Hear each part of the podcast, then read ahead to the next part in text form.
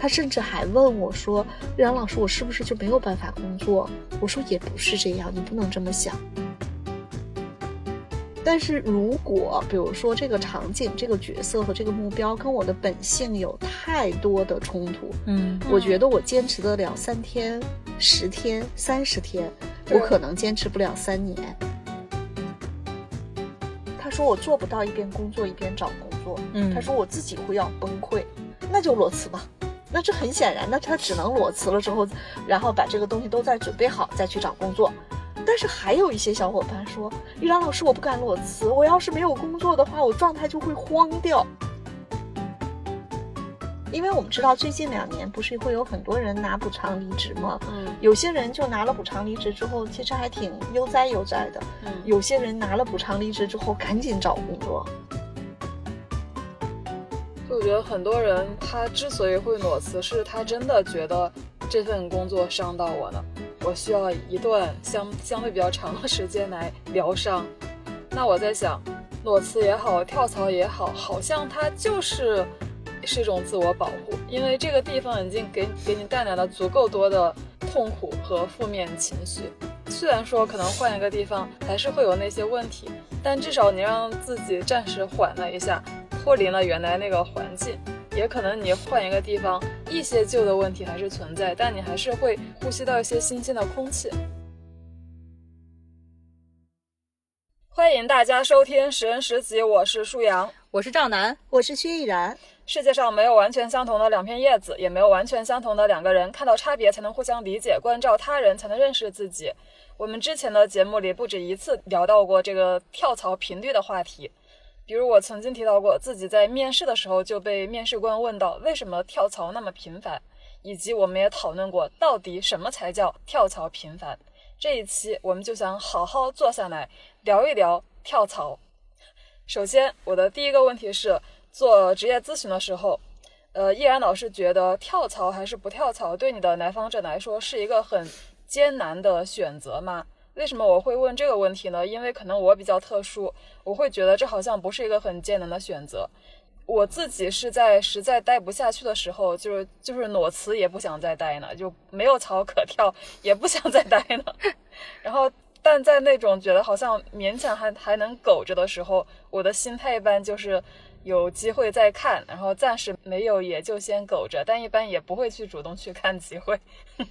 对，所以舒阳，你因为很独特，所以你不太能够理解大多数人的感受。嗯比如说，大多数人一般说到这个话题的时候，嗯往往是说：“哎，骑驴找马。”你看，嗯当他说骑驴找马的时候，实际上就是说我已经对当下的工作不太满意了，嗯我得找到了马才能离开驴。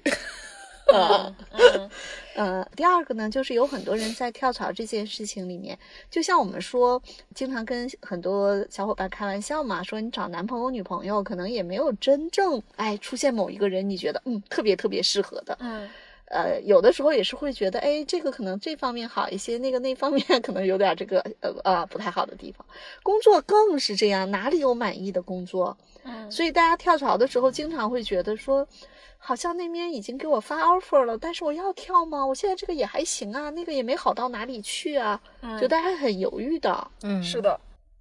嗯，当然也看情况，有些人可能就是比如说裸辞。关于裸辞这件事情呢，有一些小伙伴的确他们来问我说，张老师是不是裸辞？如果有一段时间 gap 特别不好，或者说如果我裸辞了，比如说找工作找不着，这个时间越来越长，我会不会越来越焦虑？每个人的情况都不太一样。一般来说，如果在盖洛普的才干中审慎特别靠前的人，其实是不太敢裸辞的。审慎特别靠后的人，行动靠前的人，有的时候是容易裸辞啊，还要看积极这个才干嗯啊。当然，还有一些小伙伴呢，可能呃跟盖洛普的才干可能并不是直接相关，但是也受他身边的很多亲朋好友的这种啊、思考问题的方式的影响。有一些人就会觉得你可千万不能裸辞，那个包括你的社保断了怎么办啊，等等一系列的问题，嗯所以让会让很多小伙伴觉得不太敢裸辞。再有一个点呢，就是跳槽这件事情其实还是有风险，所以有些人，除非他很明确，比如说从某公司跳到另一个公司，他会觉得不管是薪酬啊，啊、包括是各方面的这个团队的情况啊，他都很确定了，这个时候跳。但是还有一些小伙伴是往这种中小企业之间跳来跳去，其实还担心跳到一些不靠谱的项目上，嗯或者一些不靠谱的公司里，嗯所以也会很担心嘛。所以很多人就有着一份工作，但又拿到了其他的 offer，然后这个时候经常还是蛮纠结的。除非那个 offer 好到和或者说现在差到极致。嗯我曾经辅导过一个小伙伴，他当时跟我说的这是这样一句话，他说：“我现在去任何一家公司，我的职业幸福感都会特别的高。”我说：“为什么？”他说：“因为再也没有比我现在这个公司更烂的了。嗯嗯 呃，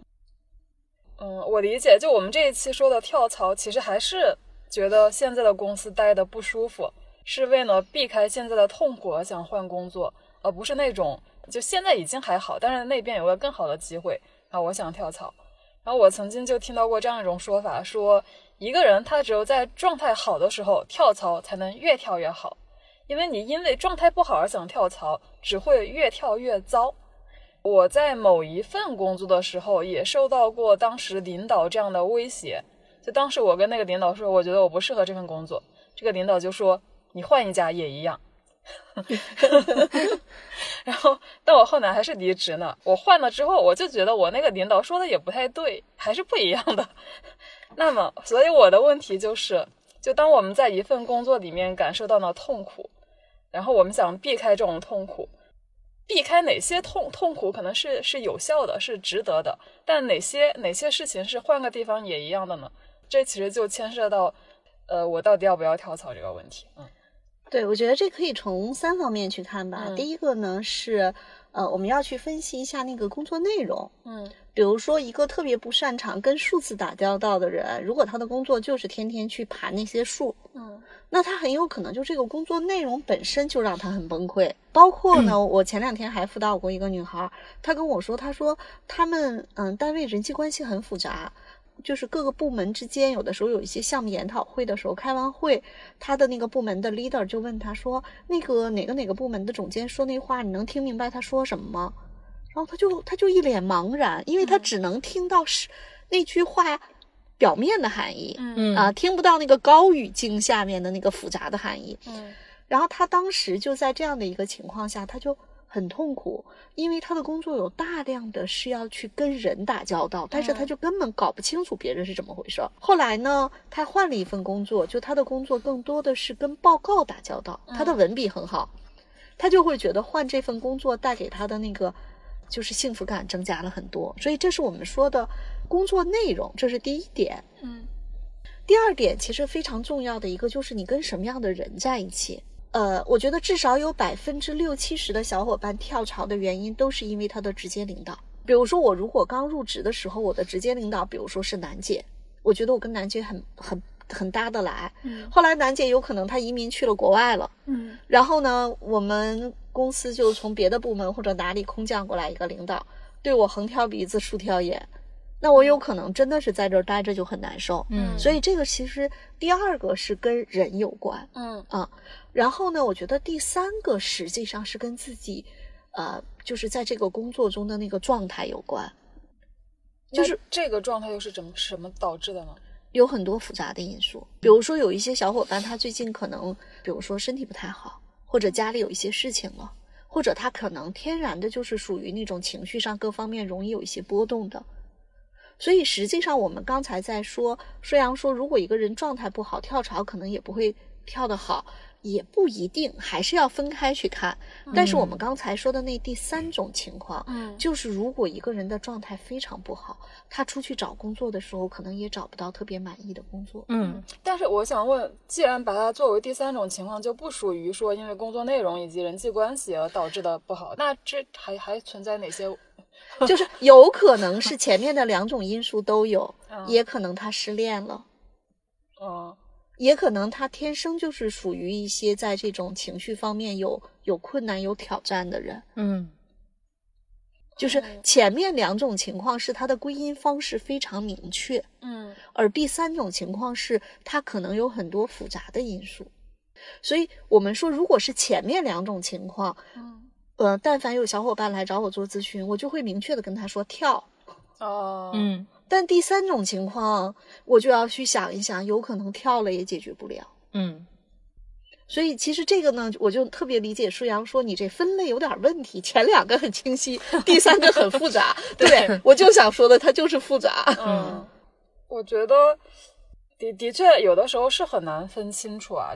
你说可能是这个工作内容不适合我，但之之所以这个工作内容让我觉得不舒服，可能就是因为我的领导对这个工作要求太高了，所以导致我对这个工作内容很不舒服。我这个是更多的偏向于人，嗯，对。嗯然后为什么我我记得舒阳咱们写那本书的时候，我也说过，我说有一些职业呃辅导。生生让我做成了有点像心理咨询，但我其实又并不是一个心理咨询师。大家来找我，其实还是要解决职业上的难题。嗯但有一些小伙伴的确是我们说的那种叫状态不好，他的问题真的不是单纯的通过跳槽去解决的。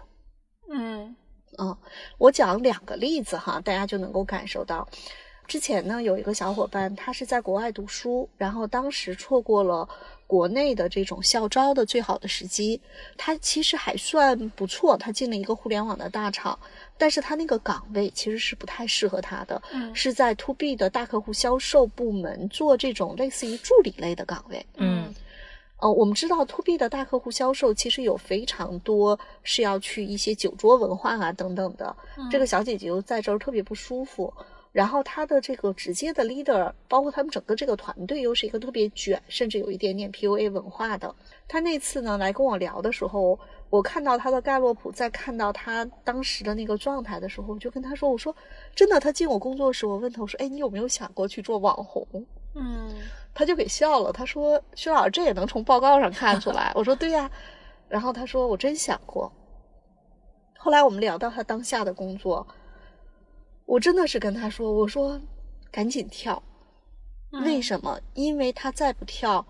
我就跟他说的比较极端啊。我说这个女孩子如果这个情绪压力这么大，那不是哪儿长结节，就是哪儿长啥啥啥。嗯嗯嗯那这个其实我就会觉得他一定是要调教，工作内容也不嗯符合他，嗯团队文化也不符合他。嗯当然还有一个第三个点，他们家也不缺钱，嗯嗯他也不会为了这份钱那么委曲求全。嗯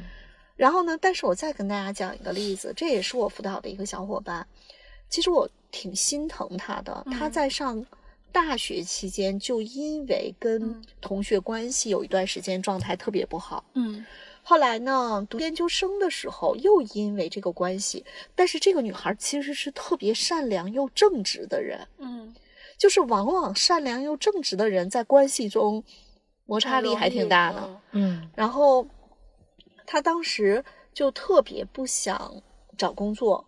嗯，但是他今年其实硕士毕业前有一些实习啊，各方面的，我就一直在鼓励他说，啊、第一个是有些工作内容其实你是适适合的，比如说他很喜欢去研究一些东西，嗯第二个点呢是，我说你只要找到一个相对更支持你、更包容你的领导，他能够给你及时的正反馈。其实这个小姑娘她的排难啊、责任啊都是很靠前的。然后他去实习的时候呢，他先开始就找到了一个地方，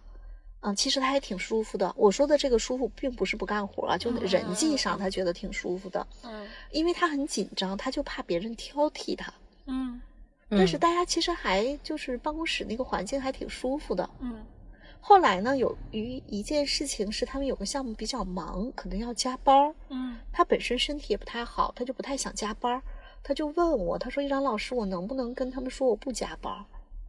嗯我说：“这个可能不太合适，就你直接跟你的呃小组的领导说我不能加班。”嗯其实这个在职场中是不太合适的一种方式。我说你其实可以跟你的领导说一下，你的小组长说一下，我现在学校还有一些论文的事情，我能不能比如说忙过这段时间再加班嗯啊？但实际上他当时因为加班这件事情就不想在这儿干了，嗯他甚至还问我说：“冉老师，我是不是就没有办法工作？”我说也不是这样，你不能这么想。就是有很多事情，其实是你找到一个能够让你舒服一点的环境，嗯嗯没那么挑剔，没那么苛刻，他体谅你很靠前。嗯所以其实这个就是我其实觉得他不是跳槽能够解决，就他现在这个环境，他需要去面对别人让他加班，他不想加班。因为他走到哪里都得面对这些难题。他在这儿跳出去了，他到下一个公司遇到这样的问题，他依然不知道怎么解决。其实他遇到的是面对别人给他的压力，他怎么去去协商？对，嗯，我觉得去协商，为什么？因为在职场中，我们很害怕跟别人去，比如说别人说了这个安排让我加班，我不敢说，嗯，然后我就只好只好卷铺盖卷走人。其实不是这样的，嗯好多事情可以商量。对，嗯嗯我跟大家分享一个案例吧。然后那个就是之前我们有一个呃朋友，他之前呢是在一个公司里面也是做 HR 的，然后主要是做培训。就原来他跟他的 leader 之间是很契合的，他的才干是被他 leader 能够发现，并且用在比较好的方向上。嗯然后同时呢，双方又能形成比较好的补位，其实在做很多事情都比较顺。后来呢，他这个 leader 呢离职了。离职之后呢，因为公司又空降了一个这个这个位置的人来，这个人来了之后，其实就跟他的这个角色之间产生了非常大的摩擦。呃我这个朋友他可能对他的这个新来的 leader 各方面都不认可，嗯所以他就毅然决然的裸辞了。当然，他因为他的能力在嘛，所以很快也找到了工作。嗯所以确实是有的时候，像刚才依安老师说的，哎，他换了一个领导，可能之前跟领导之间的这种沟通啊、匹配度啊都很高，后来换了一个人之后，发现他哪哪都看不上这个领导。当然，我们这个看不上是加着引号的啊，嗯就是他可能会有一些对比，他自己就选择了哎离开。现在现在去的那个另外一家公司，在那家公司，他的 leader 又很赏识他。然后除了原来那个他擅长那部分工作以外，其实也在接触其他全面的工作，啊，所以我觉得有些有些确实是通过我们换个环境是可以去呃获得一些比较大的改变的。是这个环境主要是还是人，还是你的直接 leader。对，然后还有一种呢，就比如说，因为依安老师做过的案例会更多一些，小伙伴这个部分哈，有的小伙伴呢，他可能比较擅长，举个例子，跟人打交道，就像我们之前会讲到一个错位，就一个人他特别擅长跟人打交道，但你让他去干数据分析的活儿，其实这种工作也不太适合他。那可能他一开始没有觉醒或者没有发现的时候，他觉得这工作也能干，但是他并不享受。所以很多人呢找了那个依安老师去做咨询之后，其实他们是找到了自己更享受或者更喜欢的这种工作方向。嗯嗯对，所以还还有一个我其实感受特别深的，就是小伙伴跳槽的时候啊，就比如说他一定要看到我不喜欢当下的工作，到底是因为哪些因素？嗯就是我不能笼统的说我想跳槽。其实当一个人想跳槽的时候，的确他是不想在这儿待了，嗯。但是我们要把它拆开了，到底嗯。是因为人的因素。嗯。比如说，有的时候这个人的因素，有的时候是直接部门的领导，嗯。有的时候可能就是跟他配合的某一个人。嗯。嗯。然后工作内容的原因，有些是阶段性的，还是长期的嗯。啊，我们也要把它拆开。嗯。还有呢，要去分析说，是不是呃小伙伴们太理想化了，希望这个工作内容是百分百满足自己需要的，或者自己优势的。嗯其实这个不太存在。嗯比如说，就像我经常跟他们讲说，如果换了我和楠姐在呃人力资源的这个模块里头，呃，我觉得薪酬我们俩都是最不愿意做的，对吧，楠姐？对，没错。但是楠姐之前你在那家公司，因为有一些关键人员的薪酬必须你来做，因为嗯薪酬保密的原因，对对吧？嗯，那怎么办？那也得做呀那。也得做啊。但是它不，它在你所有工作内容中所占的比重没有那么高，对，是。它很重要。但是它一个月不就那么一次吗？嗯，对吧？没错。所以，就我们当一个人对自己当下工作不满意的时候，我们一定要把它拆开，他到底是对什么不满意，然后呢，再去看说他通过跳槽是不是能够解决他这个不满意，嗯然后再看他吓一跳的时候，比如说他要往哪里去去看。嗯那薛老师，你觉得有没有遇到人，就是他真的是对每一份工作都不满意？嗯，当然有。嗯，对我其实有的时候会觉得有一类小伙伴他就不适合工作。对，甚至还有一些人说，如果不是因为没有稳定的现金流，他是真的不想去工作。嗯，但是没办法会，不会很多人都这么想？那至少我和楠姐不是这样的呀。对，是。是，舒阳，你是这样的吗？如果有稳定现金流，不想去工作？不是？如果你要把工作定义成为是上班的话，那是，嗯嗯啊嗯！但你不要把工作就工工作，我觉得是只要你呃对一件事情负责任，这就叫工作嘛，就是不是吃喝玩乐。嗯就我我是我我不是说那种只想吃喝玩乐的人，嗯但我确实是不想上班。嗯，对，所以其实现在呃，我觉得未来可能会越来越多，实际上是这种按项目制啊，或者按一些嗯呃工作的这个成果交付的方式完成的，就是大家协同去完成一些事情。嗯嗯，另外呢，实际上我这两天也在看网上的有一些信息，说有一些大厂的员工啊、现在开始去干体力活儿。你们看到这样的一些信息那吗？哪些呢？送外卖吗？可能给宠物剪毛啊，咱们哦之前不也说过吗？嗯嗯，然后我这两天看那个朋友圈，有一个朋友发了一个特别有意思的，他说现在每天坐在那个大厂去写那个 PPT，跟以前坐在那就是在那个农田里干农活本质没什么区别。但是有人留言说，庄稼不会在半夜十一点打电话骂你，虽然是个笑话吧。但实际上，回到工作本身，其实你还是可以把它用一个更通俗的词来描述，叫劳动。嗯嗯，对，就劳动肯定是辛勤的嘛，就肯定有辛勤的部分，就不能让你时时刻刻都非常的舒服，非常的那个爽。嗯 是的，但但但我觉得我应该不会，我不会说因为觉得工作太辛苦什么的，然后不想工作。就我也反思了一下，为什么过去我换了那么多份工作，就那些工作让我觉得痛苦的地方到底在哪里？然后我就在想，就是不是我们可以通过这种反思，也能够去认识自己的这个特点。就比如我反思的一个结果是，我觉得我非常多的多段的职业经历里的痛苦，甚至是最后让我就是真的离开了那份工作那个痛苦，可能就是我的完美才干带来的，再加上一点战略才干。就我会觉得，我会在非常多份工作里会觉得没有人能理解我，嗯 就我会觉得我对作品的呈现会被别人破坏，然后身边的人不专业，没有眼光，以及他们经常停留在一些低低级问题的讨论上，我没法跟他们进行对话，啊、然后当我工作经历越多之后，我发现我真的无法真的能够找到一个足够同频的工作环境，即便是在一些行业最优秀的公司，在具体的工作中，我很多时候还是会有深深的无力感。那我觉得这种痛苦可能是在任何一家公司都是无法消除的。嗯，所以，所以我也一直在学习着跟这种痛苦相处。然后，嗯，然后这是我的我的痛苦，就可能会让我最后忍忍不下来离开一家公司的原因啊。嗯嗯，，对，就是我们以前在上那个线下的实人课的时候，咱们不是说过叫场景角色和目标吗？嗯就有的时候在做很多事情的时候，嗯、我经常会去告诉自己，就在这个场景，你是这个角色，你承担这个责任，你这么去做。嗯但是如果比如说这个场景、这个角色和这个目标跟我的本性有太多的冲突，嗯我觉得我坚持得了三天、十天、三十天，我可能坚持不了三年啊。我觉得这个是一个很重要的一个点。所以回到盖洛普的这个测评上，我觉得还是每个小伙伴可以通过测评。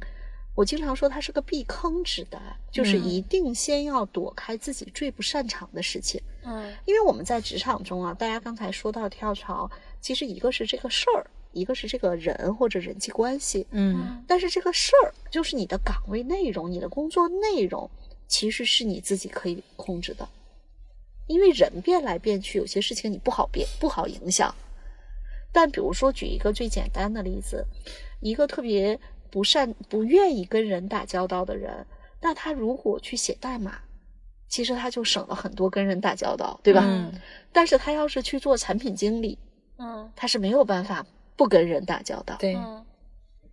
一个不喜欢这种酒桌文化的人，他去做 to B 的商务大客户，这个事情那就是太难受了。嗯我经常跟他们开玩笑说，把我放在那种场景里头，我感觉自己就是个傻子嗯嗯啊。所以在这种情况下，就我们要先通过盖洛普锚定自己擅长的事儿，如果锚定不了自己擅长的事儿，至少躲开自己不擅长的坑。嗯嗯啊我觉得这个是我们说在跳槽这件事情上非常重要的一个点。嗯啊，然后呢，另外呢，还有一个点就会涉及到跟人相关。我还遇到过，我们在讲盖洛普报告的时候多次说过，责任在前，统帅在后的小伙伴，嗯他负的那个责，很多时候是别人交给他的责任。嗯但是如果他的统帅再靠后，呃，特别靠后的话，他就总有一种声音说，我不想去承担那个责任。嗯那这个时候就会面临他到了职场的一个嗯、成长阶段，或者他的领导有一些变化，或者把他推到某一个呃基层管理者岗位上的他那种痛苦和无奈。但这个时候，如果我们认为说，我看到了我的在职业发展中有一个特定的阶段，好像就要这样支棱起来，嗯嗯，其实也是可以支棱起来的。因为我们之前这个话题叫做跳槽解决不了的那些问题，嗯。那所以我还是想问，会不会比如说有一些人，可能是他的某些才干比较特别的靠前或者特别的靠后，所以他就大概率在任何一份工作中都会遇到一些问题，这是跳槽解决不了的。呃，对啊，几种情况嘛。嗯。第一种情况是，如果是行动竞争这些才干特别靠前，就是那种特别猛的，嗯他有的时候是希望在呃工作中能够给到他那种往上冲的那种机会，但是如果他跳的是那种比较稳健的大公司或者大平台，嗯他可能都是会遇到被打压的状态。嗯然后他如果这种事情他不能够更好的去在那个组织平台上先适应再发力，嗯很多时候是在跳槽的过程中，这个问题依然解决不了。嗯第二种是我们说的这种偏和谐体量比较靠前的，嗯容易在人际关系中感觉到有非常多的限制。这个如果他要是遇到好一点的团队，他可能压力没有那么大。嗯但是毕竟现在职场这么卷，就是你没办法去找到一个环境让你觉得那么的舒服，所以有一些人他得靠自己去适应这个环境。嗯，你们还见过哪些跳槽的理由或者说原因？我我觉得我之前跳槽可能更多的是在看更好的发展空间吧，真的是在找更好的发展空间。哦，就是自己能去干更多的或者更多的体验或者各种类型的事情。我觉得那个可能也是跳槽的一个一个动机。但我觉得好多小伙伴，我我接触的啊，包括之前面试的人，有很多你明显感觉就是抱怨状态比较比较大的。就是面试的时候都还不错，比如到最后，哎，可能会问他说那个，那你觉得你跟那个前原来的公司有什么收获吗？当问到原来公司的时候，小伙伴全是抱怨。像这种，其实我们之前如果我是面试官，小伙伴是这种状态的话，其实我们不敢要。所以我刚我觉得刚才依然老师说的那一点，呃，特别对，就是你我们再去想跳槽的时候，你要把你的跳槽的原因真的想清楚。而你真正把这些原因拆清楚之后，慢慢的你就能够知道哪些是可以通过跳槽去解决的，哪些可能通过跳槽也很难解决。嗯是，我觉得就出于那个，就是你你要呈现一个积极的状态，肯定是面试的时候不能说前公司太多的坏话嘛。，对，就我觉得这个其实就是可能一般人都会有这样的自觉吧。就即便他其实确实在前公司待得很不爽，但他应该他面试的时候可能也会稍微克制一下。嗯但我会觉得，包括我自己以及我看到过的周围的人的跳槽，其实大部分原因还是真的是因为前公司给他带来了比较多的痛苦。所以我想问楠姐，就你你说你之前跳槽只是去看更好的机会，那能不能理解成为你觉得在你现在在你目前的这家公司已经不能给你很多的挑战，这对你来说也是一种痛苦呢？就你会觉得很无聊，很没有价值感。我觉得是有几个部分，因为回回看我之前跳槽的经历哈，我有的时候跳槽可能不是因为我自己，我是因为我觉得公司对于那个就是有一部分公司的核心员工不够公平，嗯，就是就这个是很小的事儿哈，但是那个我我会会有这种情况，因为这个原因去跟老板去协商，然后协商之后呢，会发现他不是这么想的。那我可能从我的角度来讲，我会觉得他在某些维度上过于坚持他那个自己了。有可能是价值观层对面的价值观层面的冲突。嗯对嗯，我觉得是这个层面的可能会多。然后还有的呢，就是呃，再去换工作的时候，我会觉得，哎，这个在这个公司，比如像刚才像舒阳说的，好像循规蹈矩，总是在做这些同样的工作，也没有更多的挑战。那这个部分其实一方面是跟组织发展的这个状态阶段有关，对吧？还有一个部分呢，可能是跟组织的这个规模，我们现在就在这个规模下，也很难去突破有关。呃，我也会觉得说，如果有更好的机会，可能我也会向外看。不过我基本上后来的工作也很少是自己投简历找的，嗯就是来找我呃做咨询的很多小伙伴，其实都是对当下的工作不满意。嗯但是他对当下工作不满意的时候，实际上有点像什么呢？我我我举个不恰当的例子哈，就好像呃我我在我们家这儿附近花一百块钱剪个头发，我可能剪出来的都不太满意，嗯他可能是这个区域用这个标准去剪头发，他就不满意。对，啊，我其实想说的是这个点，啊，但是呢，有一些小伙伴来找我做咨询的时候，当我把他的情况一捋清楚了之后，我就知道，无非是三种情况嘛。第一种情况是这个工作内容太不适合他了，嗯那我会看一看怎么样能帮他腾挪到更适合他的工作内容。一种呢是通过跳槽，一种是在内部活水计划。第二种实际上我们就是看他的就人际环境，有一些小伙伴真的是遇到了那种特别差劲的上司，嗯。在这种情况下，其实他有可能离开这样的一个上司，他的那个工作感受度就会好很多很多。第三种情况很有可能是他呃所待的行业、所待的公司，就是那天蔡老师讲那叫价值洼地，嗯。就是跟市场比起来，它的价值严重被低估了。其实就是说，它的投入产出比不合理。嗯啊，我之前呢见过一个女生，她是当时是在我忘呃我忘了是香港哪个大学读的硕士，她当时读硕士期间错过了国内的这个校招，后来找工作的时候就进了一个非常非常普通的公司，而且没有做她本专业的事儿。嗯她来找我咨询的时候，我就觉得这很显然你这条路走偏了。她自己也在那儿待得很难受，就他是他们单位唯一一个硕士毕业生。后来我就帮他一点点去调整他的简历，然后让他去学一些当时就是跟数据分析有关的一些工具，因为他本硕其实全是学数学的，后来做的偏生产管理，就这个跨度太大了。嗯后来他就转回到了数据分析这个岗位，嗯但是一开始的时候，他拿到三个 offer，其实当时有美团的 offer，他居然没敢接，他有点担心自己接不住，他就去了一个相对来说薪酬没有那么高，好像压力没有那么大的公司。后来他又通过一次跳槽，跳到了互联网某家互联网公司，薪酬应该基本上涨了呃快 double 这样了。但后来他就会觉得太累了，嗯他最近去年的时候跳到的一家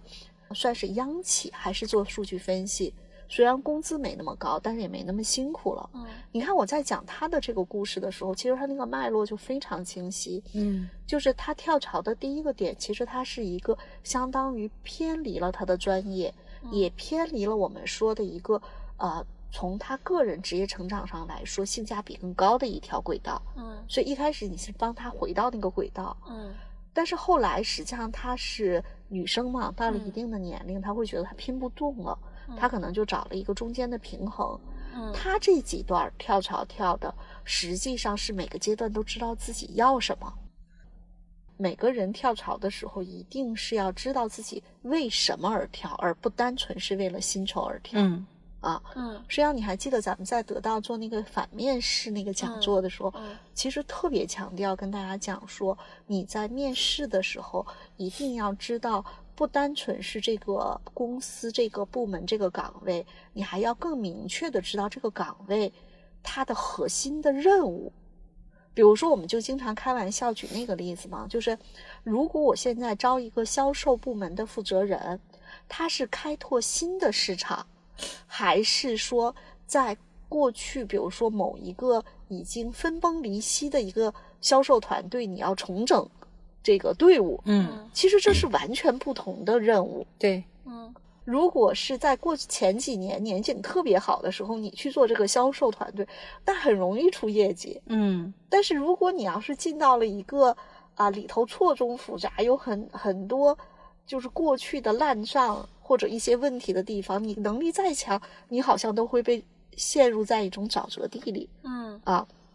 所以我们一定要知道，在面试的过程中，你要去看这个，虽然都叫这个岗位，但它具体的工作内容是什么？嗯它跟你个人的职业发展、跟你个人的优势是不是匹配？你也要去看那个团队给你的资源、给你的支持是不是到位。但是我觉得最怕的一点是，很多小伙伴说我这儿不爽了，我就想跳。他到下一跳的时候，他也没有搞清楚下面那个工作机会怎么样。其实跳的可能是更一般，然后他自己的状态更走低。嗯，所以如果真的不爽，而且干得很痛苦，是不是也可以选？就其实裸辞还是一个可能更加好的选择，因为至少它能够让你心情平静下来，好好休息一哎下，。不一定。我觉得舒阳这个事情要看人的盖洛普。哦，有一些小伙伴统筹特别靠后，嗯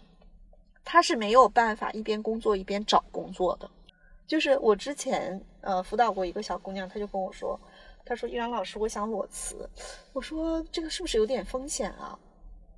她说我做不到一边工作一边找工作。嗯她说我自己会要崩溃。嗯那就裸辞吧。那这很显然，那她只能裸辞了之后，然后把这个东西都再准备好，再去找工作嗯啊。但是还有一些小伙伴说：“玉兰老师，我不敢裸辞，我要是没有工作的话，我状态就会慌掉。嗯嗯。这里说的是说能不能一边骑驴一边找马，但是还还存在一种，是不是还存在一种差别？就有的人裸辞了之后，他真的是可以利用这段时间好好的去看清一下自己啊，但有的人可能会，很焦虑。对嗯对，嗯因为我们知道最近两年不是会有很多人拿补偿离职吗？嗯有些人就拿了补偿离职之后，其实还挺悠哉悠哉的；嗯有些人拿了补偿离职之后，赶紧找工作啊，这很跟人的特点有有关，嗯嗯但我们其实这期为什么一直说跳槽能解决的问题一定是有限的？其实就想和大家说，如果你工作不爽了，你要先去看一看，就是没有一份工作可能让你那么爽。对我之前也遇到过那个小伙伴是这种情况的，就是，呃，他入职之后，在一段时间里面一直觉得跟他的这个上司好像很不合。他的不合就在于说，每次他去跟呃他上司去要一些资源啊，或者汇报一些事情的时候，总是被上司是说，哎，你那那这个呢，那那个呢，你想怎么干？大概都是这种比较指责的，他认为是比较指责的。嗯后来我们聊完了之后，我就会跟他有个建议，我说你要去尝试一些新的方式去跟你的 leader 去沟通。然后比如说会用这种呃拿着你比较想的比较成熟的一到两个方案，如何去解决这个项目问题，然后去跟你的 leader 去沟通。但是他会一开始就觉得拒绝尝试嘛，因为他觉得他 leader 可能对他有一些先入为主的判断。后来我说我说你可以试两次，然后他就开始尝试之后，他就会慢慢觉得 leader 跟他的关系会发生一些变化。嗯而且在去沟通的过程当中，好像也能够去被 leader 认可和要到一些资源了。嗯所以有的时候，呃，我们没有做任何尝试，或者有一些自己自己的这种臆想，确实会容易让自己在行动起来受阻啊。其实这些阻碍可能是自己给自己的。嗯另外一个部分呢，我是觉得可能你在不同的职业阶段遇到了不同的 leader 或者伙伴，从某种意义上来讲，可能也是你要去拓展这个认知对人的这种认知的这种机会吧。嗯对，或者有的时候那个不舒适的那个圈儿，你稍微往开拓一拓，你会发现自己的那个成长其实还是挺，就在职业成长的某个特定阶段，它还是必须要去做的一个事儿。尤其是比如说，原来我记得依安老师作为我的那个我们公司的外部顾问辅导我的时候，呃，原来我可能在组织里面跟一些核心的岗位的时候很，嗯，就是很去避免出现一些冲突。然后我们有一些事情都是，大家有商有量的。后来那个有一次，依安老师就会跟我说说，呃，楠姐，有的时候冲突会让关系更紧密，有一些事情可能就是要摊开了去说。所以后来呢，有一次就跟一个呃我们的同事之间就发生了一个争执，这个争执好像还挺激烈的。但是这次争执之后，原本我认为这个关系可能就越来越远了，但是反而不是。反而是两个人好像都认清了对方是怎么想的，对方是什么样的人。后来我们的那种默契关系其实比原来更好了。嗯，就其实很多人对这份工作不满意，可能是人际关系方面的事情，但其实人际关系这个我们自己其实还是可以主动去做一些一些事情。就如果你的工作环境里真的有你很讨厌的同事或者领导，那你是不是 可以尝试换一种截然不同的方式跟他们沟通，然后就发现事情完全不一样了？嗯，也有啊，就是有一些小伙伴，比如说我讲一个例子，就是也是一个女孩，她其实到这个公司，她是最年轻的小姑娘，嗯。然后后来他们就是有一些这个内部的就部门里面的一些人员的变化，就弄得，哎，大家那个关系就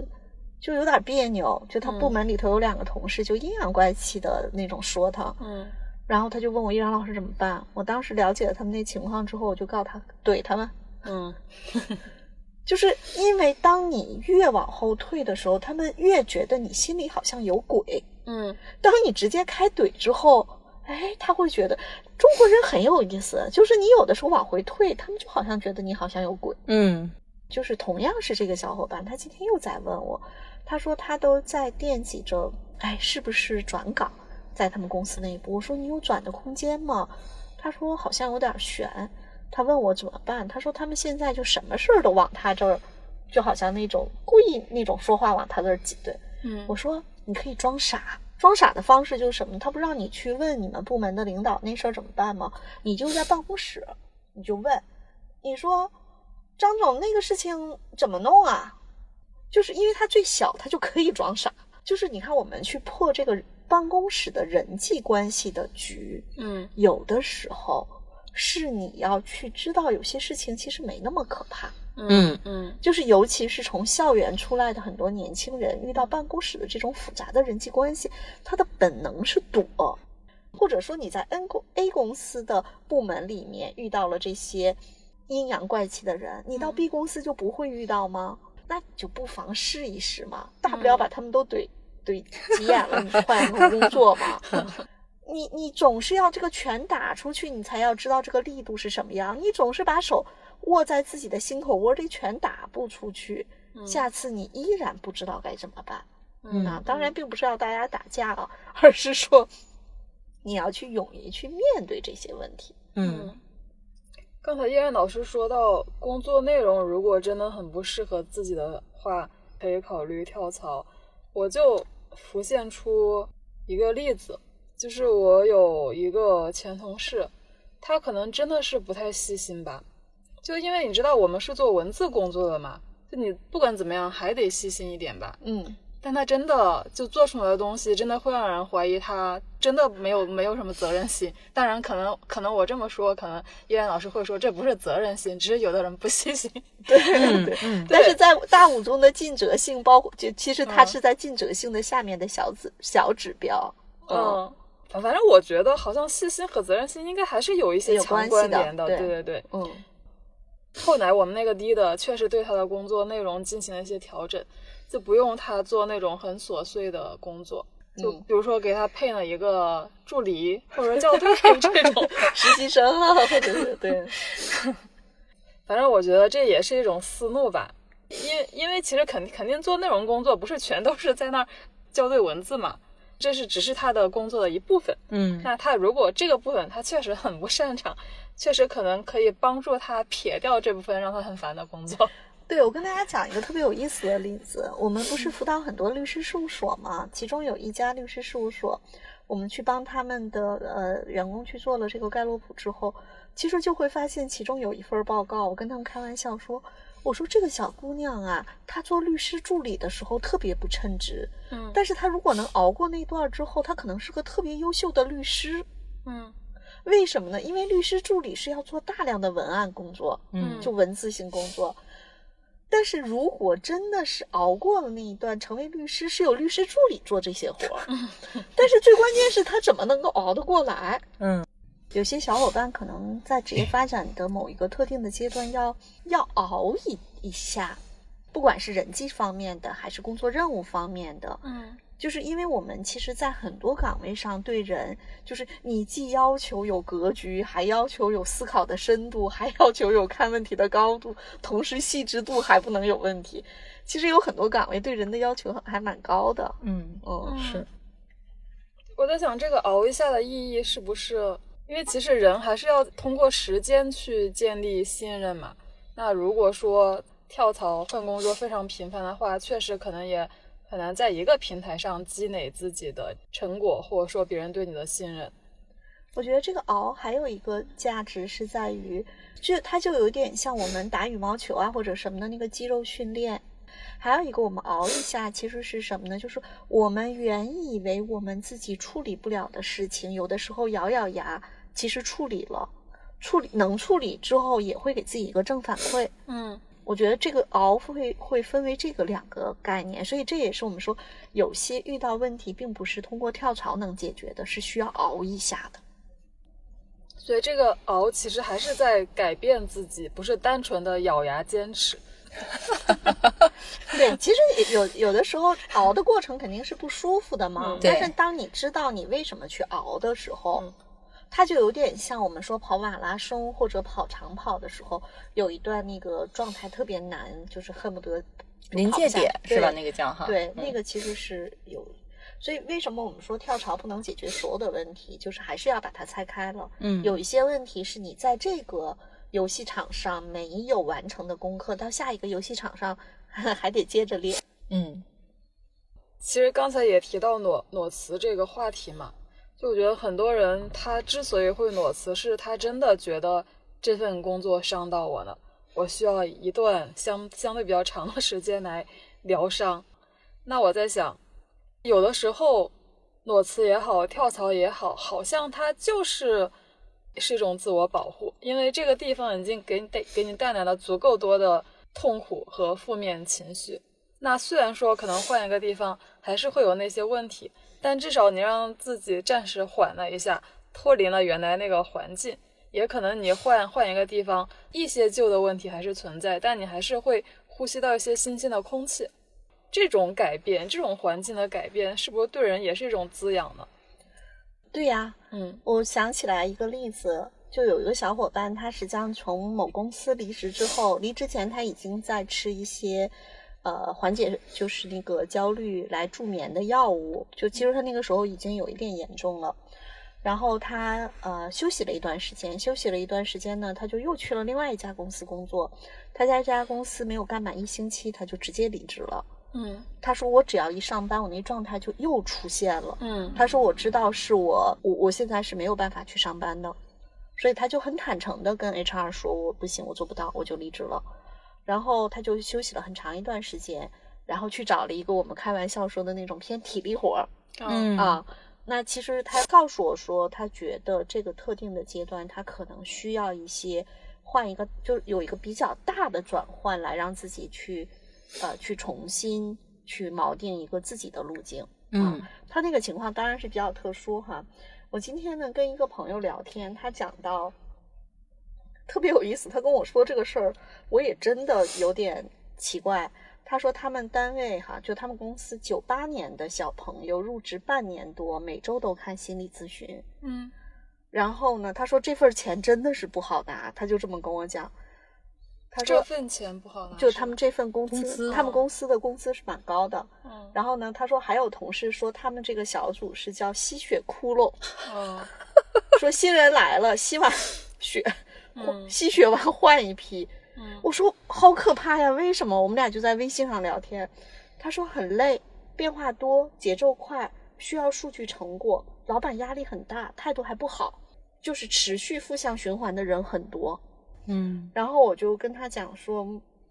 就是大家为什么还要这样呢？他说可能很多人会认为自己能够 hold 得住，但实际上 hold 不住。我就问他，我说你为什么能 hold 住？他在这个组很长时间了。他的说法是说，其实我觉得我老板还总体还可以，就是虽然脾气有点大，但是他是针对事儿又不是针对人啊。嗯，哎，当然也有可能他习惯了这个模式。嗯，啊，也有可能，比如说有一些新人、新来的小伙伴，就相当于说我原来是一个能跑一公里的人，你现在一卷我就让我跑十公里，那我跑两天真的就坚持不下去了。嗯。啊，如果工作真的给一个人的伤害这么大，嗯。那是可以裸辞，嗯。因为工作不是生活的全部。所以刚才我们说要咬牙去坚持，那个时候啊啊，那个其实还是要是在你的正常可承受范范围围内，对，我觉得这个是很重要的嗯，啊。是的，嗯。刚才燕燕老师举的那个例子，说他们那个组很卷嘛，什么吸吸血哭了，了，对他写的给我惊呆了。但但他自己本人觉得还好。对，就就他说我觉得这也是，就可能你们都是待在同一个组，就环境和 leader 都是一样的，但每个人的确可能感受也是会有很大的不一样。对，这就跟舒阳，我们不是老跟你开玩笑，你冬天从来不穿秋裤，我们是要穿的。是，的确，我觉得就是有的时候未必是说这个岗位或者说你这个部门真的客观上非常非常的卷啊，或者说 PUA 啊什么的，就你对一份工作的感受可能是由非常非常多的小的事件组成的，然后到到了某某某一个点，你可能真的就是绷不住了，然后可能某一个小的事件就成为压死骆驼的最最后一那根稻草。对对对，对，嗯，是，的的确还是有很多主观，也不能叫主观吧，就每个人他体验到、感受到、经历的都不太一样。嗯。但我是我是有一个小的那个建议啊，嗯如果要是有这样经历的伙伴，因为我我这边也是之前有过呃接触过一个小伙伴，这个小伙伴呢之前是最早的一份一段工作是有这种呃在职场当中的很好的成功反馈的，嗯啊、比如说在组织里面又是优秀员工啊，嗯然后项目的项目的一些那个就是甲方也会给很好的评价呀。后来他去了一个公司，这个公司他做了很多工作的时候，他的 leader 一直都就是对他全都是负面评价，嗯甚至有点我们所说的 PUA 的这个部分。后来这个呃这个小伙伴呢，他就裸辞了。裸辞之后一段时间，其实都是在看心理医生，就刚才依然老师说的那那种情况。对，后来是我们有一个契机，然后正好是我们去，我们两个人去聊了一次。我觉得有的时候你可能需要一个你认为的第三方可以呃给你赋能的一个视角的人，跟你去聊一下，去看看你这段时间的经历真正对于你的价值是什么。其实反而能让你去跳出来，不在原来那个漩涡里面卷着。因为这种经历一旦长了之后，确实会让人心里面有很多的那个负面的想法。嗯比如说，甚至之前可能很自信的人，也会在这段时间被打压的没有自信。嗯他会觉得自己干什么都不行。但是我觉得每一段经历一定有他在你身上的烙印和让你有成就的地方。但是这种成就的时候，一旦你陷入那个负向情绪里面，你就很难从一念之卷的另一念之转的另外一个视角去看这件事情了。嗯所以这个时候，其实如果比如你找一下依然老师，然后我们来去看一下这段经历，我相信一定会有不一样的视角给到你。嗯哎，那我再讲一个例子哈，这个小伙伴也挺有意思的，他的大肠卷，他卷到有一段时间，他是自己觉得是有点不对劲了，嗯然后他真的，他就是个女生，他就去看心理医生。然后呢，他还运气挺好的，他找到的这个心理咨询师，原来实际上是在这种大公司工作过，后来自己去考的心理咨询，嗯而且他的年龄比较大。嗯这个咨询师呢，其实他又像咨询师又像教练，给了这个女生特别多的这种力量，啊、包括一些情绪上的这种开导。本身这个女生实际上她当时是因为一个项目压力特别大，后来他在这一个过程中就相当于有了个拐棍儿，就我们说他要咬牙去撑一下，他又把这个过程给撑过来了。嗯撑过来之后，因为他是我特别早期的一个学员，他大概两三年后再来找我做复盘的时候，他跟我讲的这个故事。他说那段时间实际上如果没有那个心理咨询师，他很有可能是撑不下去的。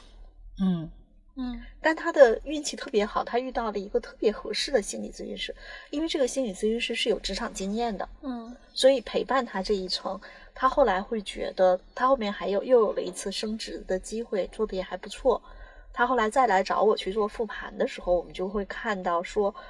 如果任何一个人，当你在工作中感受到压力很大的时候，请你不要单纯是去想跳槽，嗯而要积极去求助。嗯嗯嗯啊，我觉得求助并不是说你是不行的，我们任何人在任何阶段都可以向外部去求助。嗯啊，好，这期播客咱们就先聊到这。听友们如果想追问一些问题，欢迎留言，我们非常需要你的反馈。比如你希望听到什么样子的话题？对本期的内容，你有没有有话想说的？你还有哪些观察和思考想跟我们一起探讨？也欢迎你直接加入我们的听友群，入群方式在节目介绍页可见。谢谢，再见。